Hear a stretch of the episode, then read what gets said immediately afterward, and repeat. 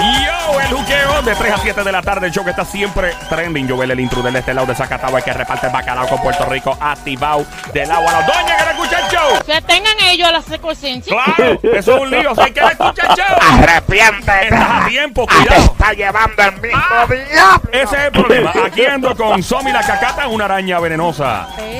Así le llama mi amigo de la República Dominicana a las arañas venenosas. Una araña pelúa me quiso picar a mí y yo la aplasté. Bla, bla. Ando con el romanticón, su nombre es Sónica, amarre a su mujer casada que se la pueden llevar ahora. Bebecita. Cuídate, Anuel doble A, te van a quitar el guiso del kiosco. Bueno, eh, para nosotros es un placer siempre tener personas inteligentes y con masa gris en este show. Esta es la joda inteligente, siempre trending, joda full pata abajo, pero siempre cada 15 minutos tú aprendes algo en este show, te lo tripeas, pero aprendes algo de la, de la, de la gente que es. Y por tal razón contamos con un profesor catedrático de ciencias políticas de la Universidad de Mayagüez, Colegio de Mayagüez, su nombre es Jorge Smith. Bienvenido! Bienvenido, bienvenido. Gracias, gracias. ¿Cómo están todos? Todo ¿Cómo están tranqui, todo, todo tranqui, siempre estamos chilling. ¡Ey! Exactamente.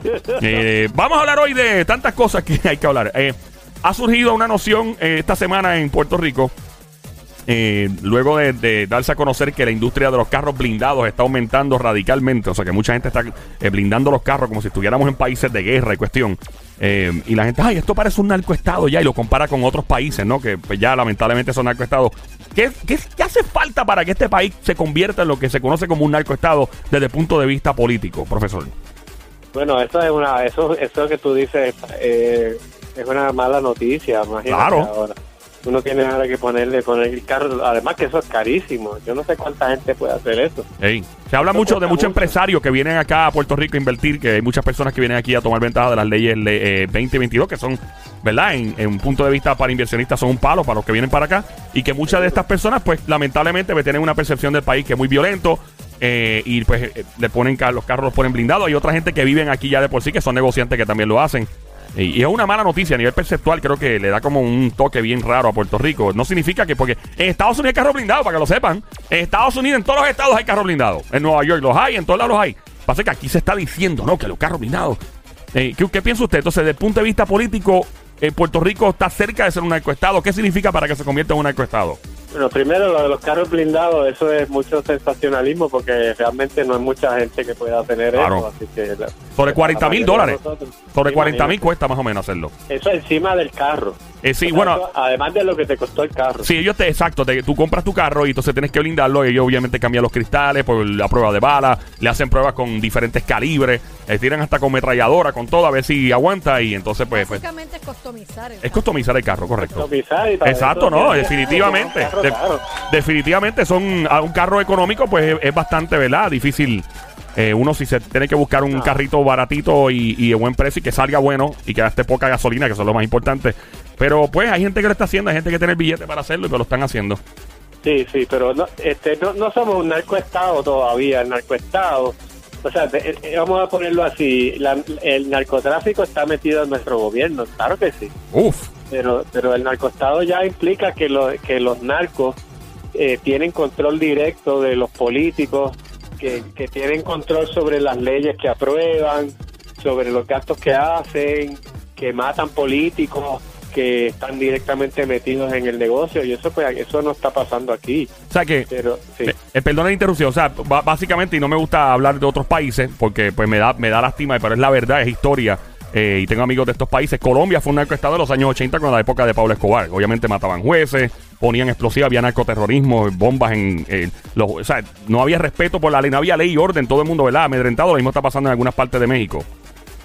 Sí, y, y, mucha, y muchos, eh, muchos políticos pues pueden ser electos porque reciben dinero para sus campañas políticas de parte de grupos narcotraficantes. En México sí, en México en algunas partes hay algunos gobernadores. de- México tiene estados como Estados Unidos y algunos gobernadores dentro de los estados dentro de México hay gobernadores que, que sí que están totalmente comprados puestos Wow. ahí por los narcos. Entonces nosotros no estamos ahí, pero estamos de camino. ¡Wow! ¡Ay, Dios, eso me asusta, en serio! porque- sí, bueno, el, el camino no es inevitable, tú sabes, pero estamos, podríamos llegar allí, estamos dando unos pasos iniciales. Porque Uy. aquí el, el- la- o sea, hay mucho dinero el que está corriendo en Puerto Rico, Ajá. muchos billones de dólares que Ay, están no. corriendo por el, por el narcotráfico y de qué manera todo ese toda esa actividad puede continuar dándose. La única manera que pueda darse eh, es porque hay gente políticos y gente en el gobierno y en sitios de poder que, que están permitiendo o participando de eso. Suficiente gente como para que siga pasando. Y una, una pregunta, profesor. A veces eso pasa porque compran a alguien o porque están amedrentados. O sea, hay dos formas. Como decían en Colombia en, la época de Pablo, que decían plata o plomo. Eh, Exacto. y, y entonces es preocupante. ¿Por qué Puerto Rico? O sea, ¿qué aguanta Puerto Rico de llegar a ese punto todavía? O sea, ¿qué, qué obstáculos tiene, verdad, el, el país para no llegar a eso y ojalá que nunca llegue? Bueno, hay más aplicación de las leyes que en, que en otros sitios. Todavía no hemos llegado a ese nivel. Aquí yo creo que la- no es, es a base de comprar más que de amedrentar. Ok. Aquí es más plata que plomo. A nivel de políticos y jueces. De, de eso es lo que estamos... En el narcoestado tú compras hasta los jueces Wow. Y no te sacan. y no eh, Pero a la misma vez hay muchos jueces que, que tienen miedo por su vida. Aquí pues eso no está pasando todavía. Gracias a Dios. Así Y, que todavía en Puerto Rico, todavía, eh, Puerto Rico tiene, nosotros nos criticamos mucho, pero aquí hay mucho potencial para, para ser eh, excelente. Todavía tenemos muchas cosas buenas. para mejorar. Estamos más cerca de poder mejorar. O sea, no, no estamos tan Sí. perdidos como parece. Ok, no, gracias no. a Dios. Pues eso me No, asusté.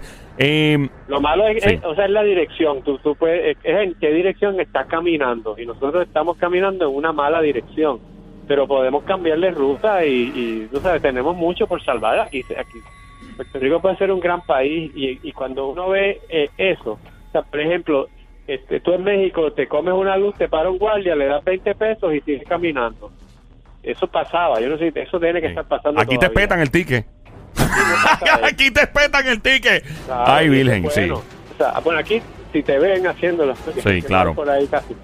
Entonces aquí el nivel, no es que no haya corrupción, pero es a niveles más, más altos y otro, otra dimensión, que El- todavía no, no ha trascendido así a todo. Estamos en el juqueo esta hora. Este es el show que está siempre trending. La joda inteligente. La radio es Play 96, 96.5. Mi nombre es Joel, el intruder. Ando con el profesor catedrático Universidad de Mayagüez, Universidad de Puerto Rico, en Mayagüez Colegio Ciencias Políticas, experto en este, ¿verdad? En este renglón de, de las ciencias políticas y todo el andamiaje que eh, su nombre es Jorge Schmidt en este momento, profesor.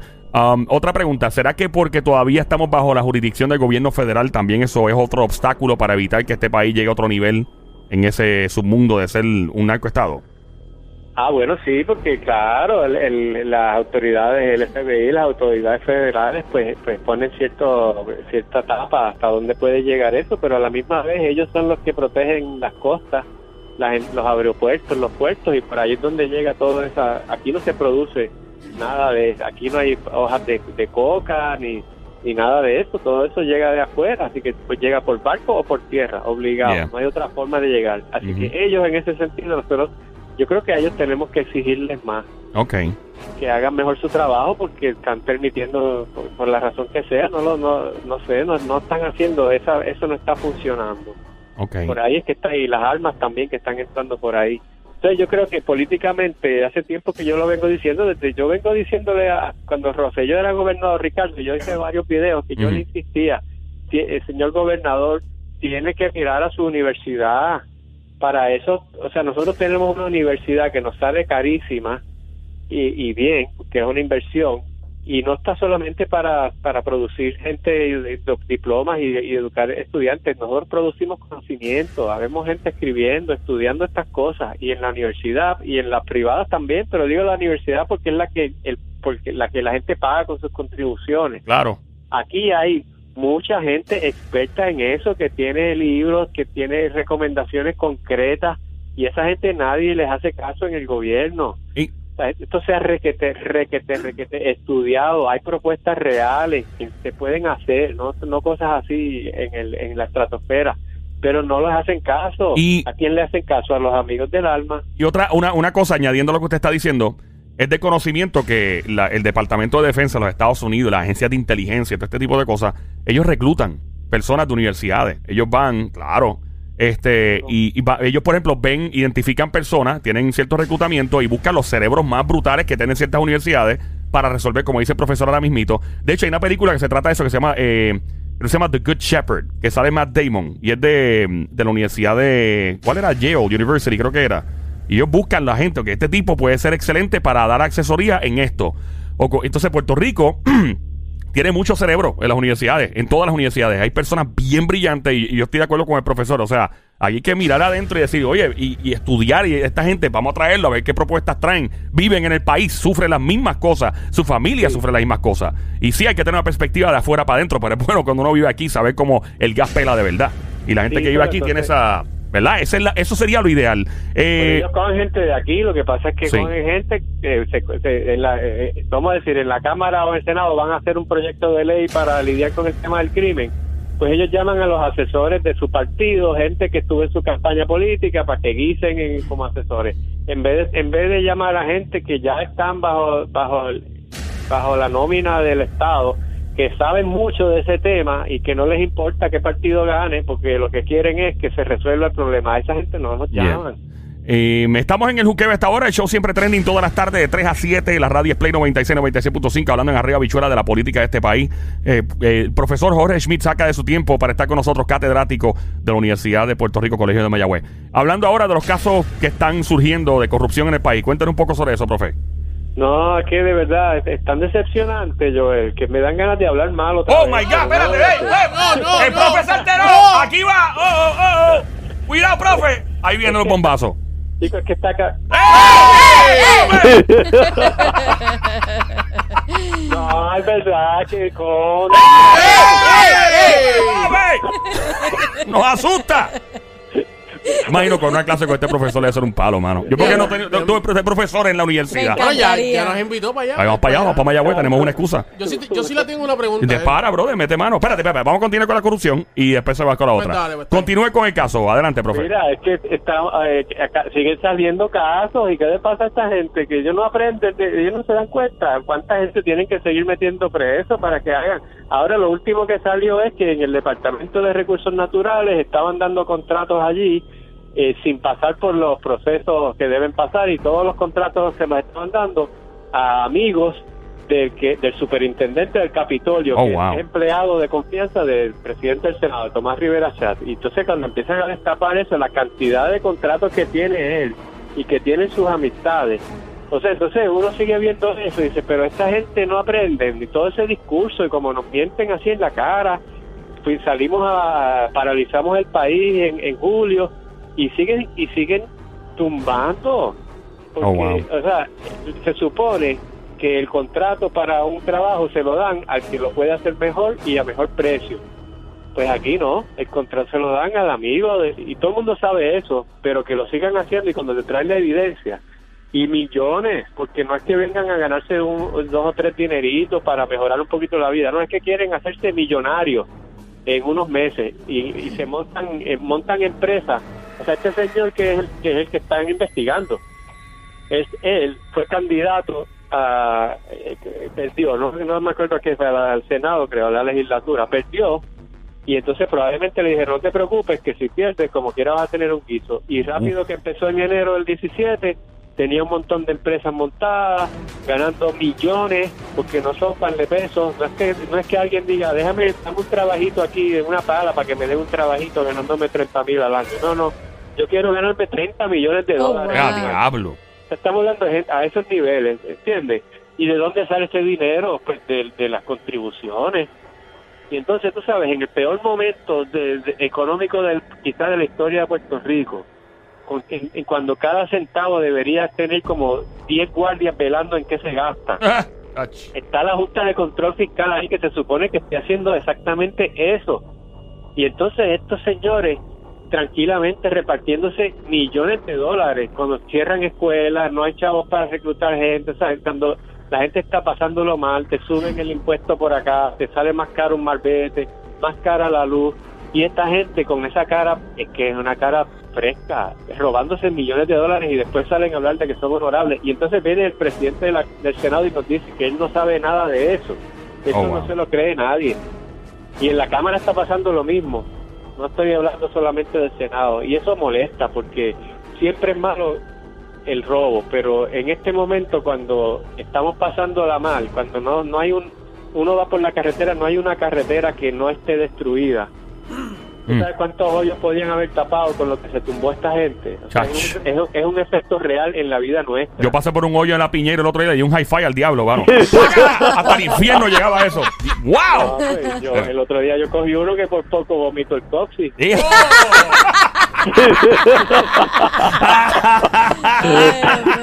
Ay, Dios. Eh, so, básicamente esto está bajo investigación. Esto está bajo investigación en estos momentos. Eh, la política es bien complicada. Eh, Bueno, y la otra es que los Sí. únicos que investigan son el FBI. Todos esos casos que salen son de los federales. ¿Y, de, y qué pasa con el departamento? ¿Qué está haciendo el Departamento de Justicia con eso? Wanda Vázquez ha sido, fue secretaria de Justicia hasta el verano. Wow. ¿Y cuánta gente metió preso ella por corrupción? Cero. Es bien, bien difícil. Este, esperemos Mira, que, ¿verdad? Puerto Rico se vota en corrupción privada y del gobierno, se vota por lo menos un billón de dólares al año. Esos son, diablos, es mucho dinero. Eso es es- conservador, puede ser más. Uf, es mucho. Eso da para un apartamento en Isla Verde, por lo. No, No, te da para comprar Vacilando, te da para comprar la isleta completa.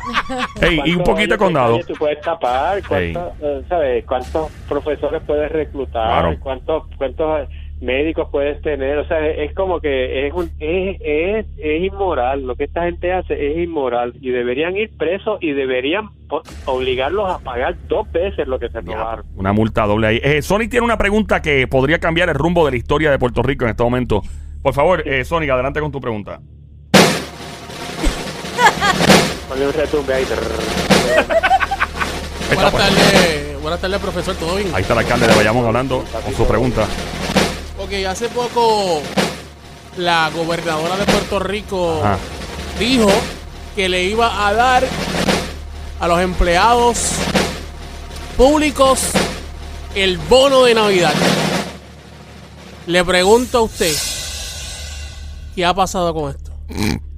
No, no ha pasado nada, no, no, no han tomado ninguno. Hasta ahora el bono va, porque si- mientras no lo quiten, lo que está por Va el bono. es que el bono va. Va el bono. Pero está, tenemos el, tenemos el dinero, o sea, este, ¿Está el billete? está el billete. O se Porque- fue un carro porque- blindado porque- o un avión o algo. Ahí hay, hay mucho revolú con lo, ¿verdad? Con las diferentes cosas, con lo que debemos, con eh, hasta el billete para pa, A bregar. pa bregar esto.